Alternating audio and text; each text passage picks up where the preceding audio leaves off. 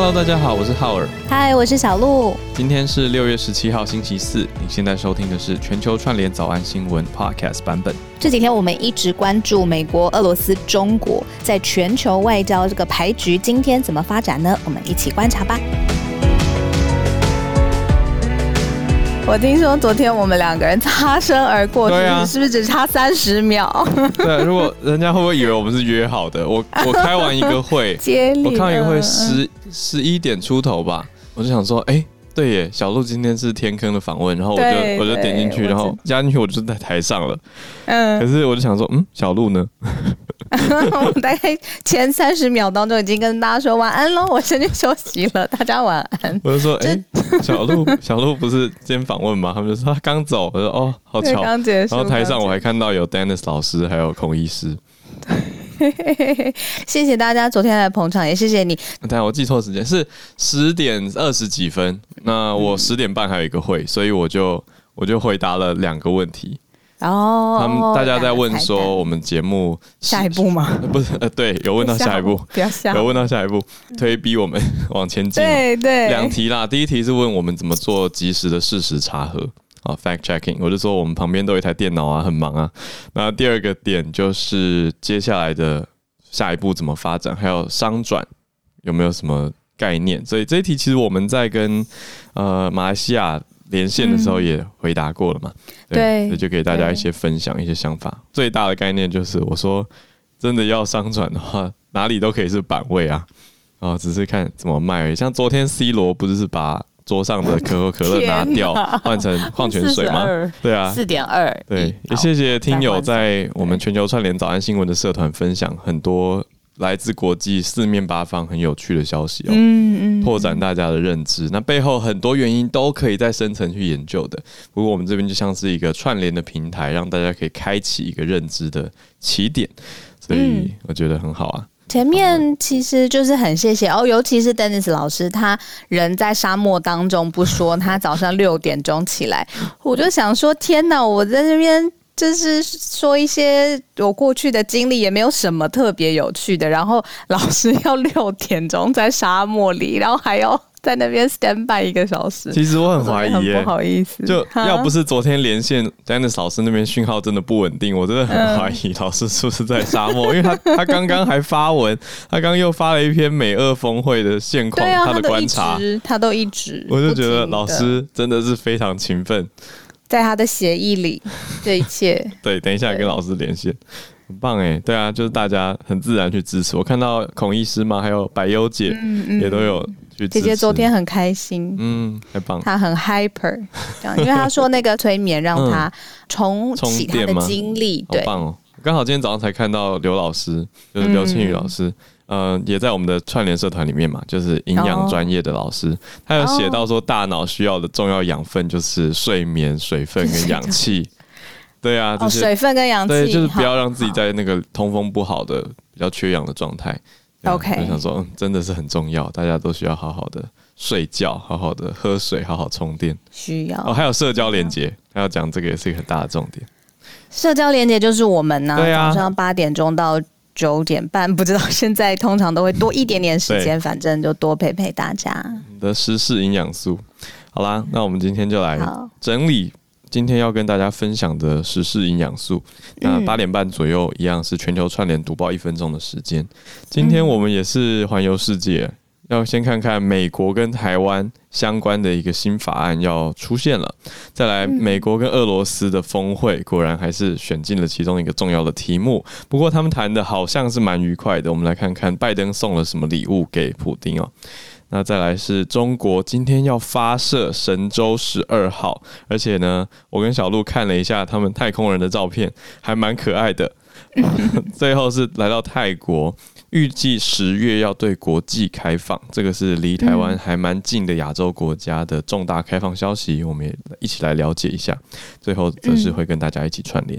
那我们今天就从第一则，呃，美国跟台湾之间的关系，或者是美国拉近跟台湾之间的关系，但是它有一个更后面深远的目标，是要对中国释放讯息。这则新闻开始，在美国的众议院呢，其实现在有两党的领袖联合起来合作起来了。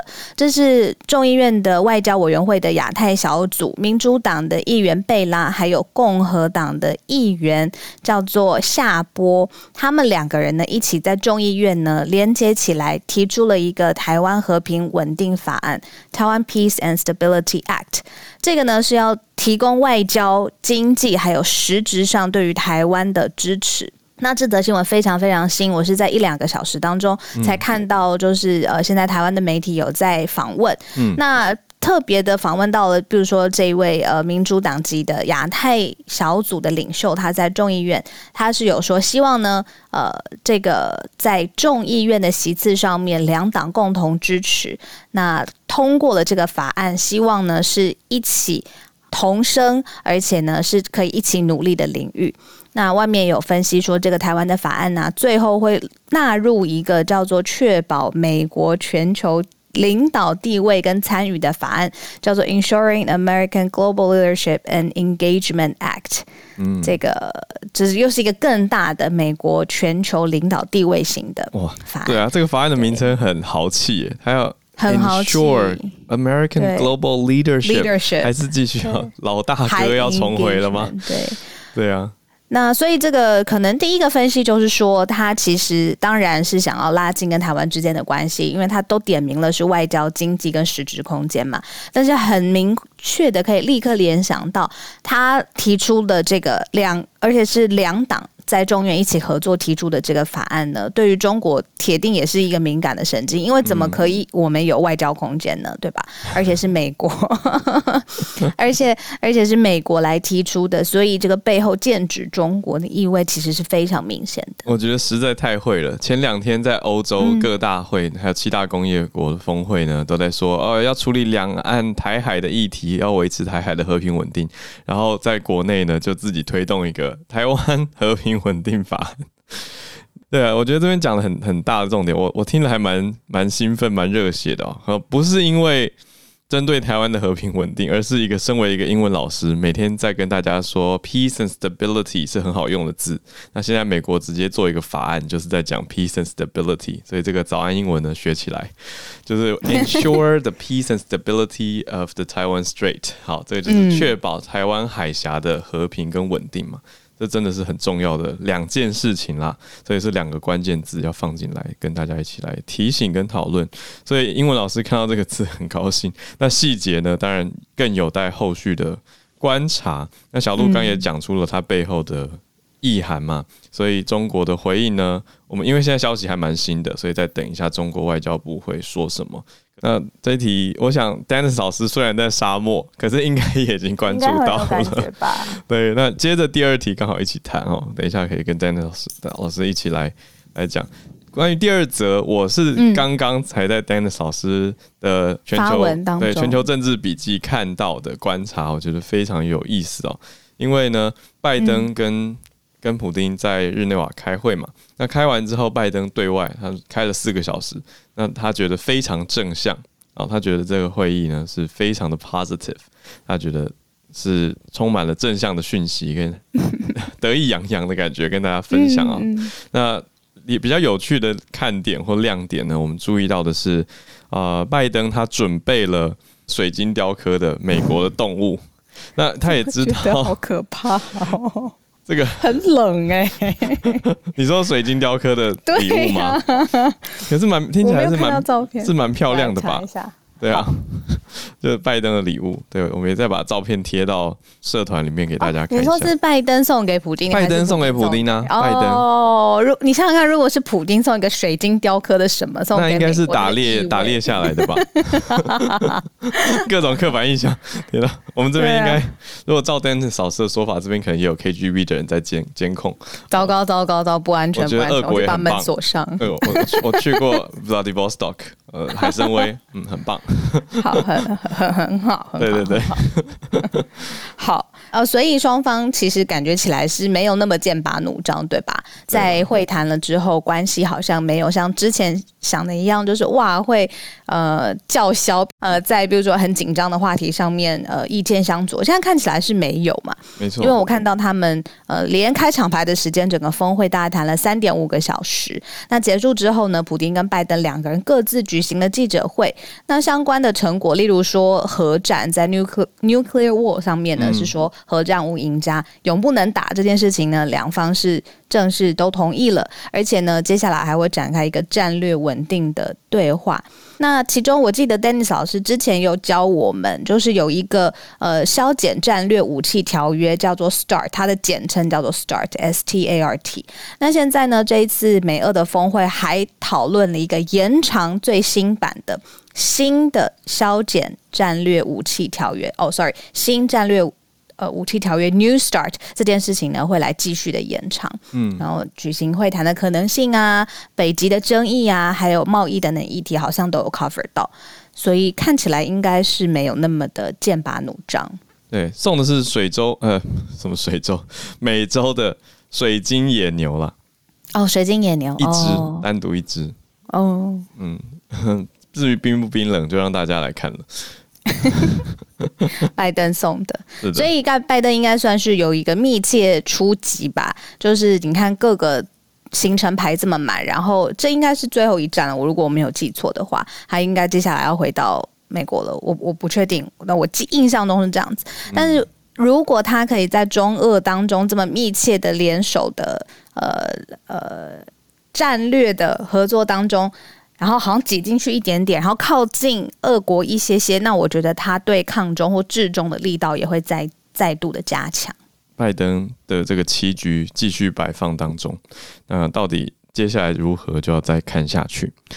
好，我们也来关心一下中国吧。太空的发展，太空可以说是另一个面向的军事竞赛哦，因为太空科技跟军事科技其实一直都是各个国家。并驾齐驱，或者是放在一起发展的重头戏。太空是我们讲兵家必争之地嘛，真的是如此。那中国今天哦，就是待会哦，九点二十二分预计就要发射神舟十二号，而且这次会载着三位太空人一起上去，要执行两次的舱外任务。这个是蛮重大的消息。那既然在倒数一个小时要发射的情况，现在我们就跟大家再看一下。这次有哪些的关注跟看点？那神舟十二号呢？它这次负载了哪些的任务？嗯嗯，他这一次呃，里面三位的刚才浩尔说的这宇航人呢，他们总共要在太空待三个月的时间，所以这一次呢，整个神舟十二号里面呢，有相关的仪器设备，还有氧气罐、水罐等等，还有两个太阳能电池阵等等的，都有在媒体当中的资料当中显示了。那他们会从中国西北部的一个叫酒泉卫星发射中心来发射。然后接下来在呃发射之后，它可能入轨加入轨道当中之后，六个小时之内呢，就会跟一个呃中国在太空的天宫号的空间站来进行对接，然后两个组合起来，那。这个宇航员刚才说有三位的宇航员嘛，就可以进入这个太空站当中的核心舱驻留三个月的时间。那之后呢，最后的计划是他们再会搭搭乘原来去的这个舱回到中国的内蒙古，然后在一个沙漠附近的这个着陆场再回到地球。所以这个是目前他们的一个路径上面的计划。那现在他们媒体当中有包括，就是这一次升空还有一个机械手臂的支持。然后，所以就是在展示说，在科技跟外太空的探测实力上面，中国现在已经准备好了。嗯，待会就要升空，嗯、所以的确是我们大概我们串联结束左右的时间，大家一起来观察一下。对那我觉得，我觉得三个太空人的照片、嗯、合照，我刚刚一直在研究为什么会有一种可爱感。嗯，是因为那个圆圆的感觉吗？还是他穿的太空衣很大？我觉得是背景诶、欸，背景还有背、嗯、背景他们用的，因为通常。太空人公开对外的照片会比较冰冷一点，不过他们用的是一种，这次这次拍摄出来的是清河的天空浅蓝色，在背景，嗯、那搭配白色为主体的太空衣上面的一些蓝色的标志跟图案，还有笑容吧。我觉得重点是这个背景衣服的搭配加上笑容，特别是最右边那一位，到时候给给大家看照片哦。最右边那位的笑容看起来真的是很像社区的阿贝，就是有一个很很亲和的感觉。这个是完全是题外话，这是个人的观感而已。好，所以就跟大家分享一个。那实际当然，我们最关注还是它的太空技术，还有后续的发展情况如何。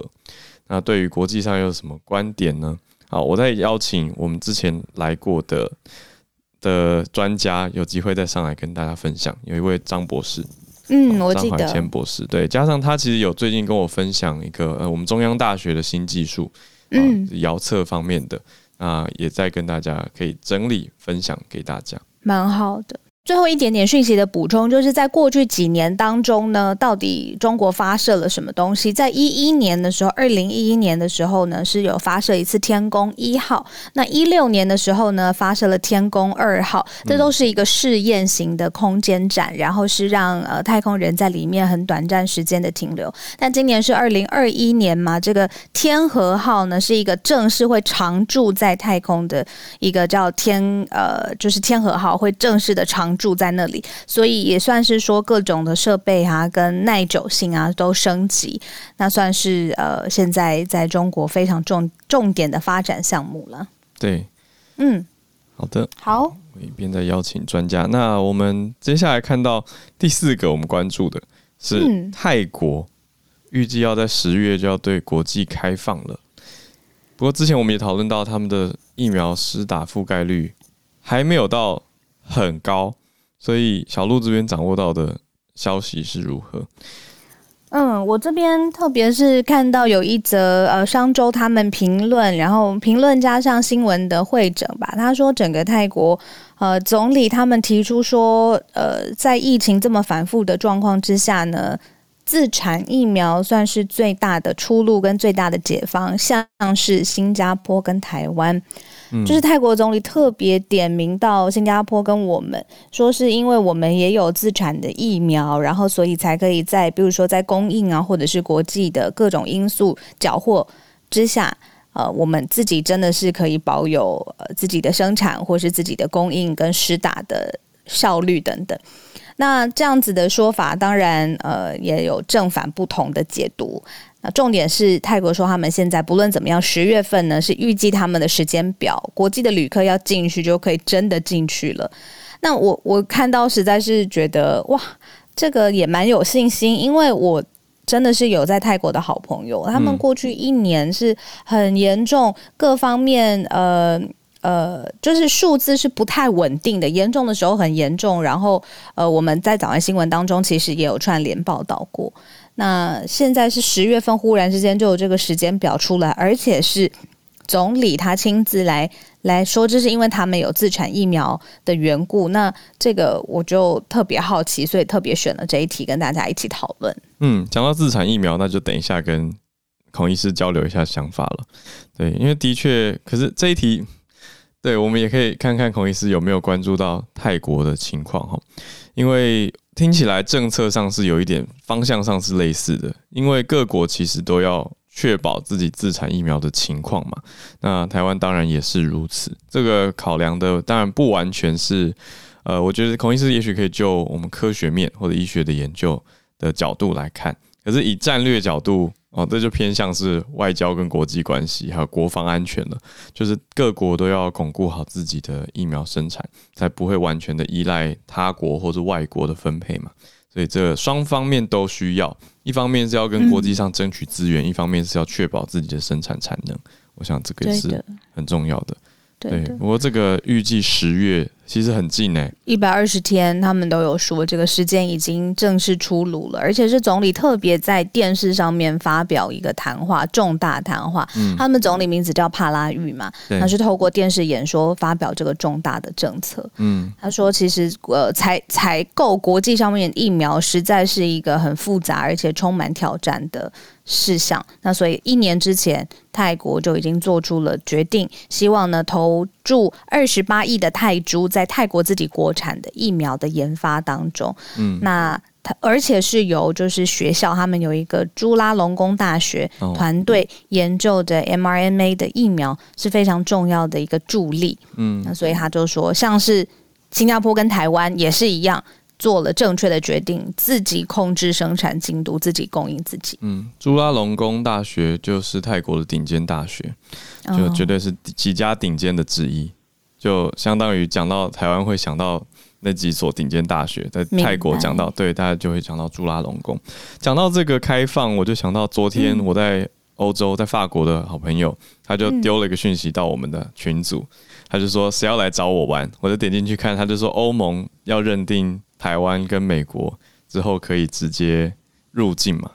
那我就我就想说啊，实在是看了会很想去，可是我说可能要等我打完疫苗吧，打完疫苗再去就。以现在预估，可能我这个不知道排到第第十几类的顺位的话，应该是要年底了吧？也许那实际如何再往下看下去。好，然后我们是不是让 Dennis 老师先上来？嗯嗯嗯嗯，我刚刚看到了老师，如果 OK 的话，因为老师说待会在沙漠当中要负责生营火，是不是？如果老师 OK 的话，那我们先邀请 Dennis 老师上来，今天跟大家一起分享。哦，老师，你又换了，因为昨天还不是那个仙人掌嘛，今天这个是一望无际的风景，就是沙漠，是沙漠，对，就是在我们的 沙漠出不去，短期内 这几天都在这里。对，这是我眼前看到的风景，我跟大家分享。天很蓝，但是温度很高，一百零九度。今天，呃，我不知道换算成，我来换算一下，摄氏是多少？嗯。快四，零九应该四十多，四十，可能四十多了，非常非常的热，爆热。对，谢谢。那还要生萤火，四十二点七度，晚上好高，四十二点七度，疯狂，很疯狂，摄氏，对，很疯狂哦。对，因为晚上等一下那个天黑了之后就完全没有光，然后无光害就是可以可以小朋友可以看星星嘛。对，所以就是把萤火升起来，让他们让他们可以那个。那我今天就先分享那个这这一个那两个新闻。第一个是台湾和平稳稳定和平法案。我小路，你是你你今天为什么选这个稳定和平法案呢？因为有另外一个台湾防卫法，我好奇你为什么在这两个新闻里面选这一个？因为我觉得这个好像。剑指吗？中国的意味好像很明显，因为他说要提供外交跟经济上面的实质的帮助嘛。那台湾防卫法，我就觉得好像两岸之间之前的各种防卫，川普时代也提过啦，所以我就觉得，咦，呵呵，我的想法是这样。很很棒的选择，因为这两个法案呢，小鹿选的这个比较有机会可以过关。为什么呢？因为台湾防卫法，我们要看提案的人是谁。台湾稳定和平法案事实上是由两党跨党派提出的，它是由这个 Steve Chabot Chabot 跟这个呃民主党的这个 Amy Barra，他们两位呢是第一个，他们是民主党跟共和党和呃共同提出，而且你可以看到这个法案之所以比较有可能过关的原因，是因为它所。但是他把它包在美国美国强大的这个 Eagle Act，就是美国要变得更强，美国要领导世界这样的一个大法案之下，比较有可能用附带法案的方方法过关，比较会被呃讨论哦。但是台台湾防卫法事实上，呃，你可以看他提案的人，提案的人就是完全是共和党，而且是比较鹰派的 Josh Hawley，跟在在众议院的部分呢，有一个。有 众议院的部分，那个 Mike Gallagher，这两位都是很有争议的人物，也就是呃，你可以说他挺川派，或者是在一月六号的争议当中，他们都有相关的议题。你可以想象，台湾防卫法是很强势的对中国，但是基本上这样的法案事实上很常胎死腹中。所以我很高兴小鹿选选择的法案选的是非常有意义的。那我们刚刚说了这个台湾稳定和平法案，事实上它确实有机会被被讨论，而且有机会过关。美国想要重新回到世界的领导地位，这一点呢，我们在未来跟台湾相关的法案当中，我们会看到，如果国会真的对台湾好的国会议员哦，我这样讲不会很直白？如果我们去看所有的跟跟台湾相关的法案，我们不用太太过兴奋，不用每一条法案都很兴奋，因为有的法案是象征性的，有的法案是实质有可能过关的。像小鹿今天选的，就是比较有可能真的被两党所讨论，而且两党有可能共同支持的，所以我们非常期待这个新的法案呢能够过关。那刚刚有提到所谓的美俄，呃，我想跟各位说的是，最近我们会看到，因为拜登在一连串的外交行动之后，慢慢的我们。会看到很多关于军事的硬的硬实力的呃交锋会出现哦。从呃前两天台湾有二十台湾上空出现二十八架中共的军机，接下来美国军方最近也在紧锣紧锣密鼓的开会，在讨论。如何可以真的防卫到台湾，或者是呃保保护到亚太地区的稳定？因为外交外交的部分已经解差不多到一个段落，外交剩下最后的最后的关卡，谈判的关卡。那接下来要展现的是，呃，用讲的讲完了，接下来双方一定会有一些交锋，中国一定会一定要展现它的一些硬的实力，那美国也要对也要回击哦，回应。所以我们会看到很多的可能会有很多秀肌肉的状况。我只能说，大家先不要不要着急，也不要太慌张。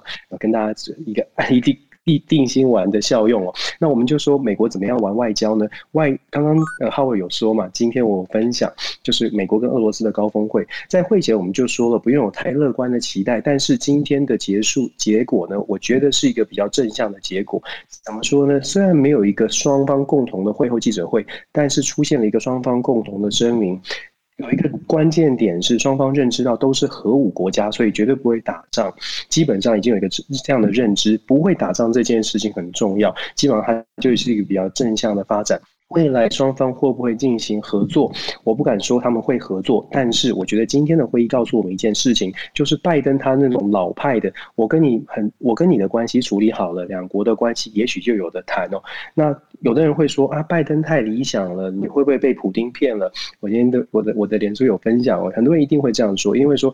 老拜登他他可能会被 KGB 投资普丁骗了，但是我觉得拜登不是被骗了，拜登是非常的清楚的知道跟俄罗斯撕破脸一点好处都没有，所以宁可 hold 在原地，就算普丁在骗他，就算普丁笑里藏刀，但是只要拜登能够把俄罗斯拉在一定的范围之内，这个对拜登来说，我们之前有说过，我们美美国最怕最怕的或最讨厌的是一加一大于二，就是中国跟俄罗斯一加一大于二，只要一加一。小于二，这是最理想的状态。那么，怎么样一加一加一小于二二呢？就是就是把它拉在，就是不要不要撕破脸。所以，我觉得这次的会议，事实上我们看见的是这样。那有一个插曲啊，也证明了我们这样的说法可能是正确的。就是在今天的拜登最后就是记者会结束的时候，呃，小鹿跟浩尔可能看到，或者朋友们可以去看哦。CNN 的记者在最后拜登已经要离出场的时候，他去追问一个问题，就是说，总统总统，你怎么会相信？呃，你你为什么有信心普丁会因为你而改变？嗯，拜登很有点不高兴哦，这是很少少见的老拜登不高兴，回头针对 CNN 的记者，他说：“我从来都不觉得。”普丁没有对普丁会改变这件事有信心。我讲的是，如果我们真的想要看见普丁的改变，那么就必须要努力的让世界所有的国家都站起来，对于俄罗斯或者是中国这样的这样的国家做不对的事情，我们要大胆的去讲话，我们要去发声，那么就有机会 diminish，还用 diminish，就 diminish 这些国家在世界上的地位跟它的声望，就会影响到让这些国家对于其他发展中国家的影响力变小。嗯，拜登非常强调的强调。这一点，那后来这个记者又再次的追问，拜登就真的不高兴了。拜登就说，拜登就说呢，如果你这样还不能了解的话，那你可能就是你 out of business，你可能就不适合吃这行饭哦。他讲的很重，后来后来他还。发表了声明，就是发表了道歉，向 CNN 的这个呃 Collins 道歉。那 CNN 记者当然很有风度的，就是说，呃，总统不需要道歉，他完全理解。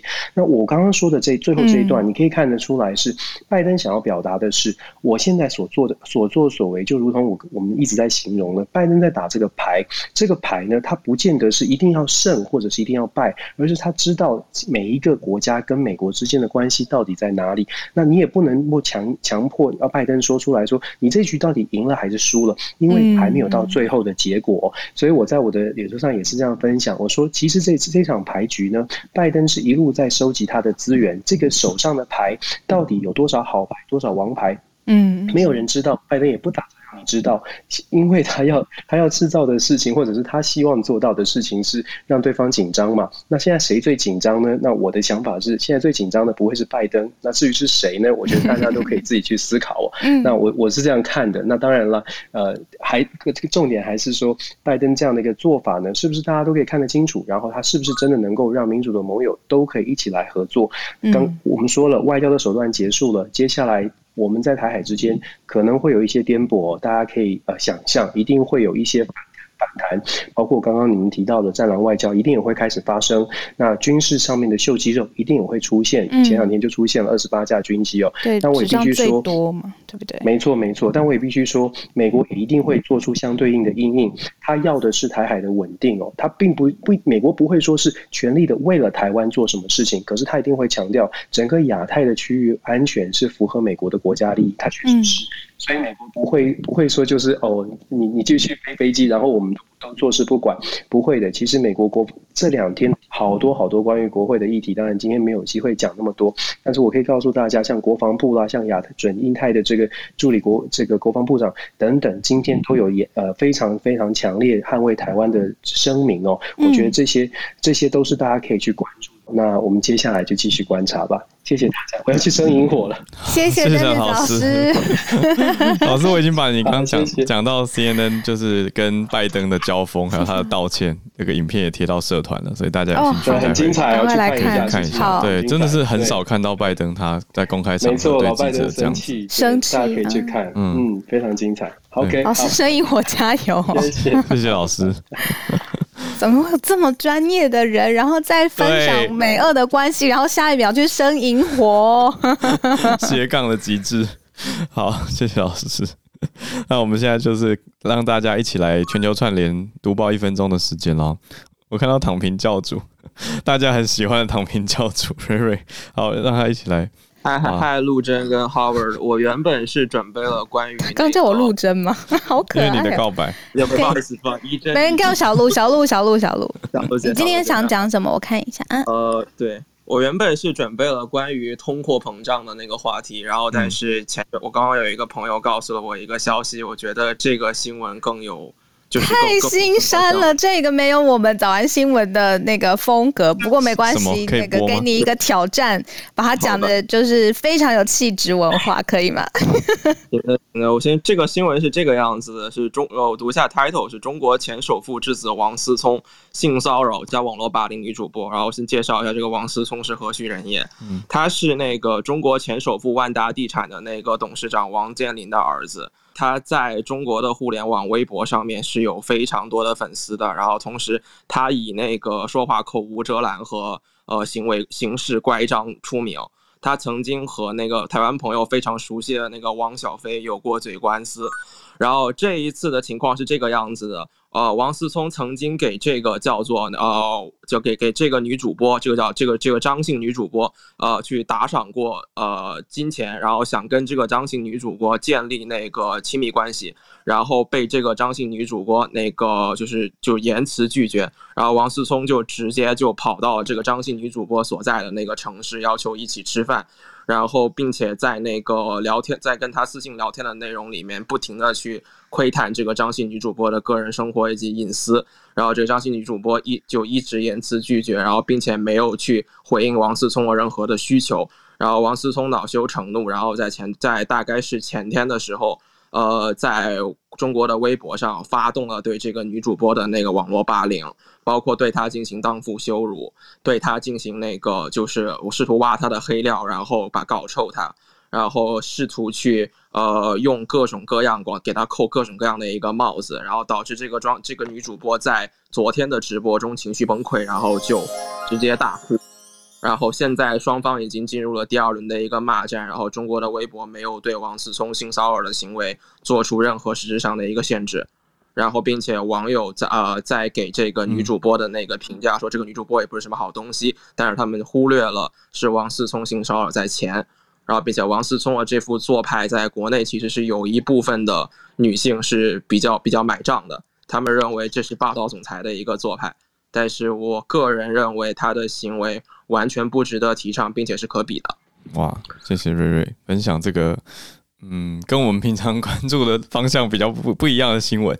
可是这也是我刚有看到相关的消息，在繁体的消息圈还真的比较少，所以真的是也拓展了一个认知。这当然又是牵涉到两性相处嘛，啊，又是一个很大的题目，可以再多多去。其实还有另外一个问题，就是在中文圈对性骚扰行为的一个漠视。和性骚扰言语的一个模式，这个其实是一个一个一个比较大的一个问题。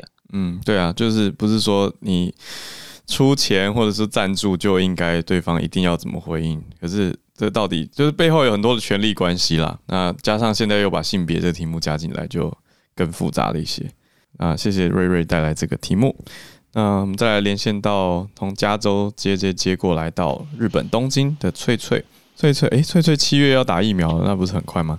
对啊，对啊，七月底的时候，就是昨天，就是有消息出来会提早，嗯、所以有点开心。嗯、哦，开心，然后比七月更早啊，还是？因为之前是八月，反正就有提早一点点。现在对，我就刚好我生日那一天就可以打疫苗。什么时候？呃，七月二十一号，所以好，有点考虑。狮子座吗？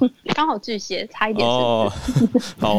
啊，对，好，sorry。那我今天想要分享，因为刚刚讲到美中的部分，就是其实。呃，应该是前几天，呃，在中国的日本企业团体，他们有一个中国呃日本商会，呃，是同整大概进出中国八千五百间日式企呃日系企业的团体，他们开了一个记者会，是针对去年中国开始实施的出口管制法中，他有提到一点，若是威胁到国家安全及利益的话，将会加强出口管制规定。这一点虽然说已经在实行，但是问题是对这一点的定义其实是相当不透明的。所以就是这个中国日本商会是希望他们可以把这一件事情讲得更透明一点。好，那其实最主要的原因是因为呃，这会影响到他们有一些新起的一些投资，因为这个规定的关系，反而变就是有一点难以去实行。那在这当中呢，呃，其实由于是他们的那个会长是说，他们其实非常期待能在中国嗯展开更多的投资事业。可是问题是因为这个法律的关系，导致一些投资方的部分，大家也是相当的不安。那呃，有关于出国管制法，其实它就是那个嘛，呃，美中的对抗当中，就是中国针对美国所制定的法规。可是对于日本来讲，因为日本在美国、在中国都有投资，所以它等于是夹在这个中间，所以他们现在是感到非常不安的。OK，这就是我的分享，谢谢。谢谢，谢谢翠翠。讲到又是跟美中日哦有很大的关系，跟进出口当然有很大的关联，所以日本的企业团体对出口管制法希望可以更透明。我们后续也再观察一下。再来连线到新加坡的 Wilson，Wilson 是旅游跟政策研究达人哦，他都有在看很多跟旅游相关的政策，因为绝对是牵动经济嘛。那所以呼应的是泰国开放边界的消息。Wilson 早安。呃，对，早安，早安。没有，我只是想要分享的关于这个泰国开放边界的，呃，给予自己的一些想法呢，也是因为也有在观察关于旅游这个部分。那我们知道，其实泰国就是以一个观光为主的一个经济国家嘛，那只是先。大分享给大家一些关于数字与统计的部分。那泰国呢，在疫情之前，二零一九年，他们其实是有差不多三千九百八十万的旅客，也是在亚洲算是排名第二，也就是在中国的的后面第二名。那甚至他的旅客是比日本来的更多。然后呢，它其实。以它的经济的 contribution，就是整个 GDP 贡献呢是二十 percent，所以呢，泰国其实如果没有开放边界的话，其实会造成呃，就是更多的人就会失业或经济的纾困。那如果呢，他们开放边界这个部分的话呢，会不会呃帮到说可以就是复苏或是完全的恢复？我其实不会觉得，因为如果我们目前看现在泰国每个月来。来泰国的旅客人数的话，目前是只有在疫情前的零点三 percent。那会是有哪种旅客会去泰国呢？是会是那些就是来自欧美国家，或是像是韩国，就是如果他们的国人打完疫苗了，然后就无需隔离的情况之下呢，相我相信这些旅客都会呃比较倾向于就是去泰国旅游。那另外一点就是。必须说的是，泰国以前这个三千九百八十呃，就是三千九百八十万的旅客呢，其中也有蛮多旅客都是搭可能是廉价或是比较廉价的旅客，所以相比之下呢，我觉得泰国现在目前这策略是比较倾向于吸引那些比较呃算是高消费者的旅客。那他们其实在近几个月也有就是呃做了一些政策，像是你知道十四天在他们的那些高尔夫球度假村隔离的一些配套，所以这些都可以看得到说泰国它。在复苏的情况之下，他先是针对比较高消费者的旅客，然后希望呢就是这样子慢慢的就是呃调整政策，而且他们也有报告说，呃，其实整个旅游的经济来讲的话，要达到疫情之前，可能要等到像二零二六年这样子。好，谢谢 Wilson，二零二六，好，还有一段时间。谢谢 Wilson 的分享跟观察。那的确，他看的是呃，等于把格局放大到邻近国家的帮助跟影响。嗯、这个的确是也是一个很好的切角，跟大家一起来分享跟关注。谢谢 Wilson。嘿、你说，我刚刚很好奇，补充多一点，就是呃，泰国它这样子开放边界，其实亚洲区域的一些机场也是会受益的，就包括是香港跟新加坡。嗯、那台湾这部分，因为台湾目前是不接受转机的嘛，那这样的话，其实如果说要让长荣跟华航，甚至于新宇航空要复苏的话，嗯、那台湾这这点就是也要调整一下自己的政策，是否也要开放桃园机场，让转机旅客就是转机这样子。嗯，是这个下这个阶段接到下一个阶段很重要的讨论。对，谢谢 Wilson 提出来这个观点。我刚刚很好奇，就是泰国自己的国产疫苗是什么样的研发的情况，然后，呃，在当地就是泰国自己接受的程度是怎么样？有没有呃类似跟台湾呃一样的，例如说搞不清楚的地方啦，或者是不放心的地方？所以我 invite 了那个 Sumatra，然后如果你有空的话呢，可以上来跟我们分享。如果刚好不方便讲话，我们也可以理解，邀请大家也可以在社团上面互相补充讯息。太好了。哎，Samantha 上来了，嗨。呃，就是其实泰国自己的国产疫苗的话，泰国的普遍民众认为呢，还是有点担心，因为现在泰国目前的疫苗就是缺，就是蛮少的这样。嗯，所以如果。即使是国产疫苗，泰国因为毕竟好像还没有经过人体的实验，然后泰国政府是发布说，好像是在年底才会确定说那个国产疫苗是不是真的效力会比较好，所以其实对于泰国的民众，大家还是不是很敢打这样。哇，年底才能够确定，可是十月份就要跟大家来开放了，对，就是就是蛮尴尬的。哦，泰国就是就是现现在的状况，就是因为。应该是说，泰国毕竟就像是刚刚那个人讲的，是因为旅游业，所以其实很多地方像普吉岛或者是帕提亚的餐厅或者是饭店，应该百分之八九十都歇业了。嗯，我查到六天前路透社的报道是说，泰国跟美国辉瑞签了两千万剂的订购单，年底前交货。对，对啊，所以这个就年底前才会有足够大量的补入。对，因为泰国现在本身也大家都在排疫苗，然后。大家好像还是还不够，然后还有出现就是医院打错，打到混打区。哦，就是希望打同一季的第二季，但是医院打错了，所以他打到另外一个品牌第一季。哦，打两个第一季这样。对对。哦，会有这个状况吗？这个好像是专业问题。就是医医院打错了，要要了解一下，一方面是打成什么的细节，因为如果混打，好像是 Sinovac，然后第二季是 AC。嗯，哦，因为混打好像有有些数据是是，比如说孔医师，我记得那个时候有说他愿意是是试混打，可是如果打成的是两季都打成第一季，这个不知道会有什么样的。对，因为我们之前讲的混打其实是是像是 AZ 打第一季，那第二季是 mRNA，这样才是我们之前比较讨论说测试出来数据有效的好的混打。可是听起来刚刚那个是打错的混打。呃，对对，那补充一下，泰国人口大概六千六百多万嘛，那目前接种数大概四百一十万人打完第一剂，这是目前泰国大概的近况。哎、欸，那好奇就是总理他已经正式宣布说十月份要开开开放了嘛？那一般人是很开心的吗？说哇，真的是可以迎来比如说一波的复苏，还是会有一点怕怕？呃，如果是曼谷本地人的话，其实是比较怕的，原因是因为其实施打人数也没有到那么多。然后，如果真的开放的话，会不会又很多变变种病毒进来或什么的？所以。就是曼谷人还是比较担心的啊，理解。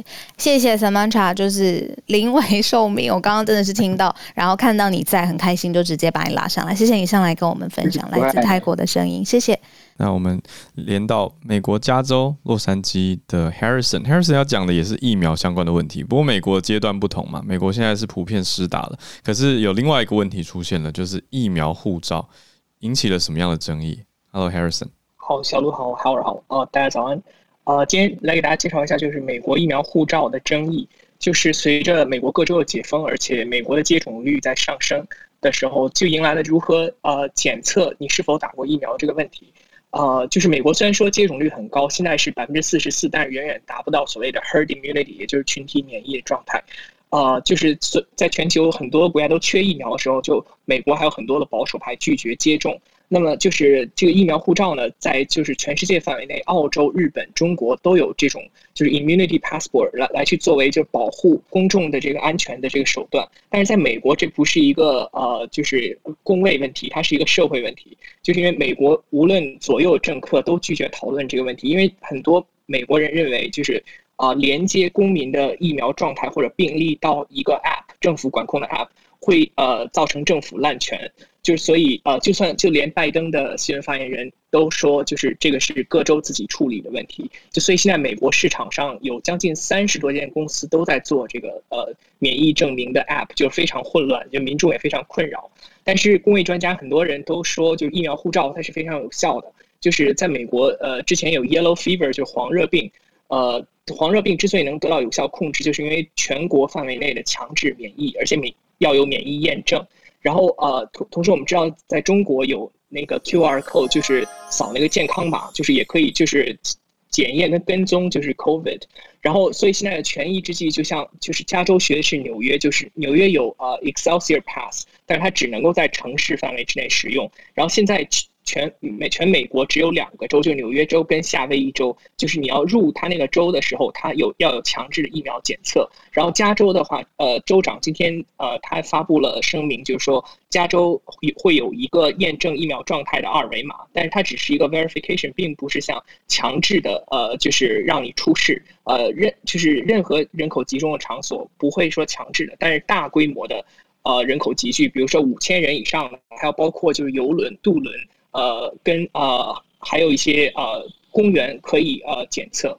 谢谢 Harrison。对，这是下一阶段，我想台湾也会要注意跟关注到的点，就是到底谁打过疫苗，谁没有打到，那谁可以出席什么场合，谁不能进入哪些场合，要怎么去验证？啊，不过关于信任政府跟资讯安全这一题，好像台湾相对对政府资讯系统的信任度高一些。所以后续如何，我们再看看。那也希望呃许愿我们的数位大臣持续的带领大家有好的系统的突破跟做法。嗯、那大家的配合度也是好的，那能够有一个维护大家治安跟隐私的状况下，也能够好好的追踪疫苗施打的情况。那连线到刚刚都一直讨论疫苗，那、啊、我们就要跟孔医师说早安了。孔医师，很早安，今天讨论血栓嘛？对，早安。很快先讲一下刚刚那个。泰国说那个，嗯，那是科兴先打科兴，然后再打到 AZ 这样。嗯，现在没有这种混打的资料显示，嗯，这样这样好不好？嗯，因为学理上好像也，呃，要我选的话，我可能会选先打 AZ，先打 AZ 有一个一定的效果，然后打科兴看可不可以让抗体更高一点。学理上好像这样的顺序比较对。反过来好像没有多的好处这样子，嗯，我我个人的意见了，嗯嗯，小小补充，嗯，然后 Harrison 刚刚讲的那个，我觉得很对啊，就是各国现在欧美国家疫苗打的比较多之后，他们考虑疫苗护照，那我们看着他们，还有泰国想开放，我们先不要稍安勿躁，然后我们就看着别国怎么做，会产生什么问题，我们再跟着做就好了。对，我们不用自己第一个去尝试这么危险的嘛。然后日本、韩国也准备要开啦，各国其实都都心里想的是，日本我觉得它是因为疫苗越打越快吼，他们是抓也许十月前后奥运完吼，他们才可以达到比较接近群体免疫，他们就会准备开。那我们就看开了之后会怎么样，然后我们就也也自己心里有个底，我们未来该怎么开放，然后那今天我想讲一个事情，就是这两天的新闻，从昨天下午就开始，我想此后的一两天也一样，新闻应该会一直炒作一件事，就是我们前天开放了年长者开始注射这一批日本来的 AZ 疫苗，哇，结果到昨天晚上。应该至少十一位猝死吧？我看到最新的数字是十一位，因为我我昨天下午就一直看到，嗯、哦，新闻就一直报一直报，两位三位，台中又多了三个，然后数字就一直增加。那我觉得民众啊，或是长辈们一定看到这个消息是非常担心的哦。嗯，对，你肯定的嘛，就啊，怎么怎么才打了不到二十四小时、四十八小时就这么多人猝死？嗯。我不知道大家记不记得某一集，我曾经跟大家讲过新冠疫苗的几个剧本。有一集我特别讲这个题目，其中有一个剧本就是在大量施打之后，哈然后出现了一些死亡或是疑似的副作用，然后就让大家不敢打这个疫苗。这是其中一个剧本。那这个剧本很所幸在世界各国从十二月打到现在，没有大量的发生。因为大家记不记得英国也是从老人家开始打哦，嗯，那很多国家都是老人家因为风险高，所以开始施打，诶，没有发生这种哇大量死亡，然后引起社会恐慌，然后就不敢打疫苗的状况。离我们最近的一次，我我不知道大家记不记得，就是去年的流感季之前，我们要打流感疫苗，嗯、第一个礼拜大家都好好踊跃哦，嗯，老人家都去排队，大排长龙，三天打了一百二十万剂耶。那可是下一个礼拜就风云变色哈，韩国的赛诺菲疫苗流感疫苗，我记得韩国那次也是因为冬天想多打一点哦，也看对新新冠会不会有一点效果哈，所以他们打了目标是六七十 percent 都要打到，这比往年高很多，所以因此他们大概在一个月还是两个礼拜的时间，累积了接近一百个猝死死亡。那我记得那时候就引起国际都有点恐慌吼，那台湾当然传传来台湾第二周以后，流感疫苗就没人打了，特别是赛诺菲这样子。嗯，那可是韩国做了什么事呢？后来他们就是一例一例就去厘清，解剖很重要，因为对这每一个案例，你可能要申请疫苗，这到底是不是疫苗造成的嘛？吼，要害救济，所以你要厘清这到底是不是疫苗造成的。那他们很清楚哦，他们就有把。呃，每一个人死亡的原因，比方说你解剖找到了可能是心肌梗塞、脑中风，哦，那怎么样的原因就写出来，然后就是说这应该不是疫苗造成的，你要每一例每一例去分析嘛。那所以李秉颖老师常说，这到底是不是疫苗造成的猝死、死亡或是疾病，要用对照的研究来看。我相信今天下午两点记者会，卫福部一定会给我们一个数字。就是说，在这个年龄层，哦，我们现在是八十五岁以上，嗯，八十五岁以上年龄层，大概在你抓三百六十五天的两天内，那施打疫苗的这一群人口，比方说，我不知道我们这两天施打多少人，嗯，五万、十万等等，哦，那在我们过去的背景数字，最好是同一个季节，现在是六月，哈，去年此时、前年此时发生了多少猝死？嗯嗯，你要抓出一个自然的背景值。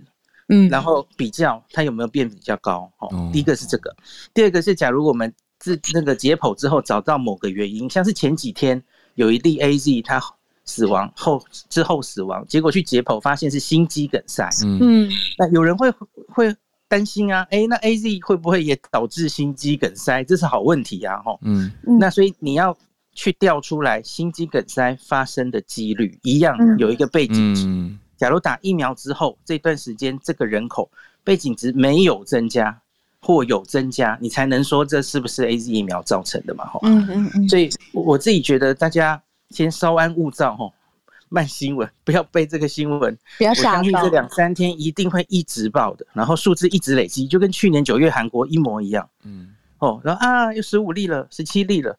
我觉得大家先不要担心，因为你不打疫苗，人也是会生老病死。现在只能说是有时序的关系，可是有没有因果关系，这是现在要国家要赶快告诉我们。对，我觉得很重要。今天下午的沟通方式很重要。对对对。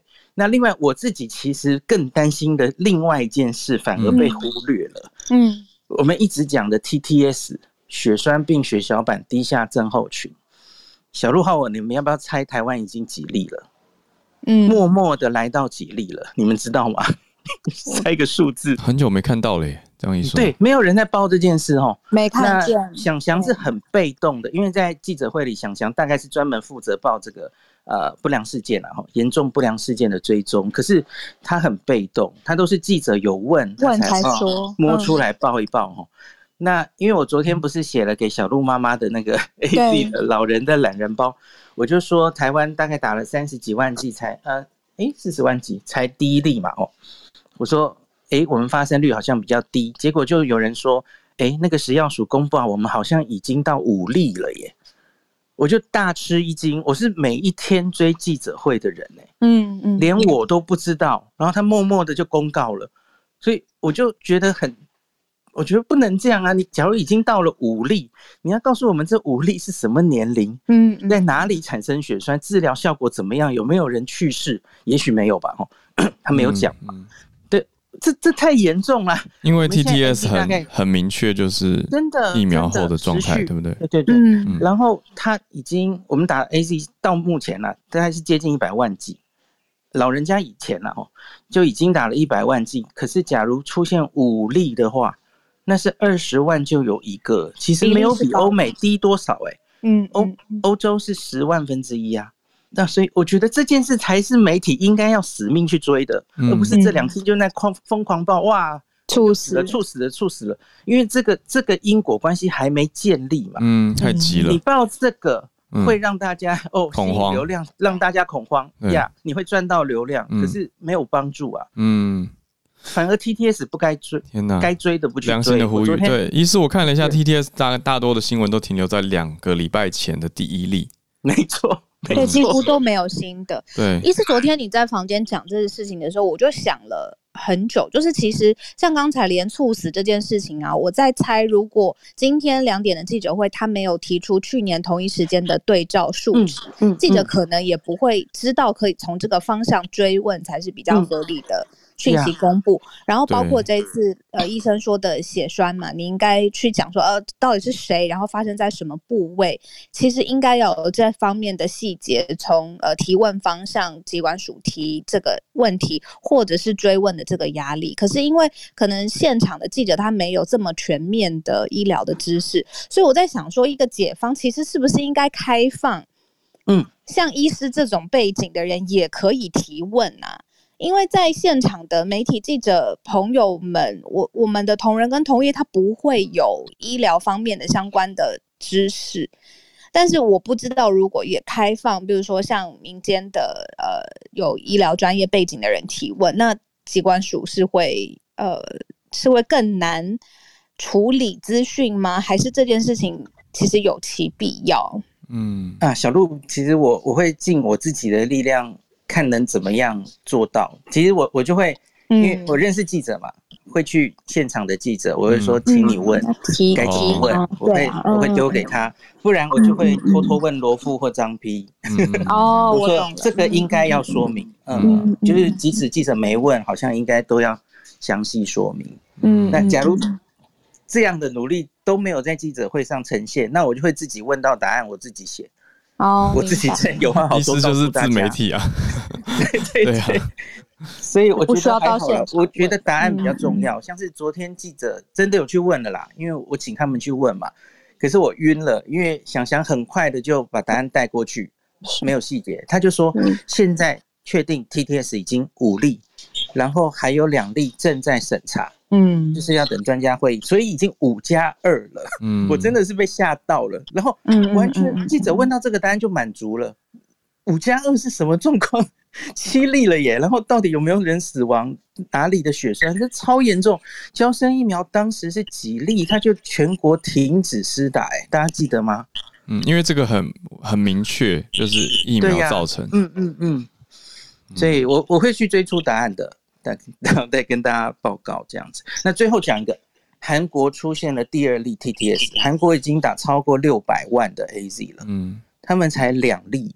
那可是昨天是第一例死亡哦，TTS 脑静脉窦的血栓，又是年轻男性，他们两例都是三十多岁的年轻男性。那韩国是六百万分之二这样，嗯，台湾假如是一百万分之七，我会蛮担心的这样子。谢谢医师的呼吁，那也让大家了解，用专业的角度去看，真的跟我们直接看新闻标题，用那种感受去看，完全是不同的逻辑。嗯嗯，因为一种是经过科学验证，它需要再多一些的时间跟耐心再做结论。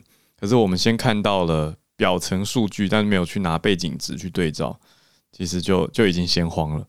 所以两个逻辑是不一样的。那反而是 TTS 这样的数据，因为已经有背景值可以对照，让大家要知道该去因果关系，该去注意，更更应该媒体要去放大追踪的，其实是这个点，对这个明确的因果关系。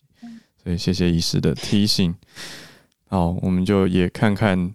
下午的记者会，我觉得是一个很重要的沟通。哎，有没有办法让大众跟记者都理理解，媒体们都理解到这件事情跟怎么去看？那尽管呼吁了，我觉得还是很难要大家，特别是相关年龄段的朋友，要他们去放心。哦，真的还是会需要一些说服跟一些时间，需要沟通。嗯，像刚才医师有说，就是赚到了流量，但是没有帮助这件事情啊。嗯，我听了很有感觉。就是，哎、欸、哎，浩尔那天在吗？就是呃，萨泰尔他们办了一场跟 Podcast 有关，你你应该在，对，你在。嗯，就是杰哥他不是有说，呃，不论是好的行销人或者是媒体人什么的，你在。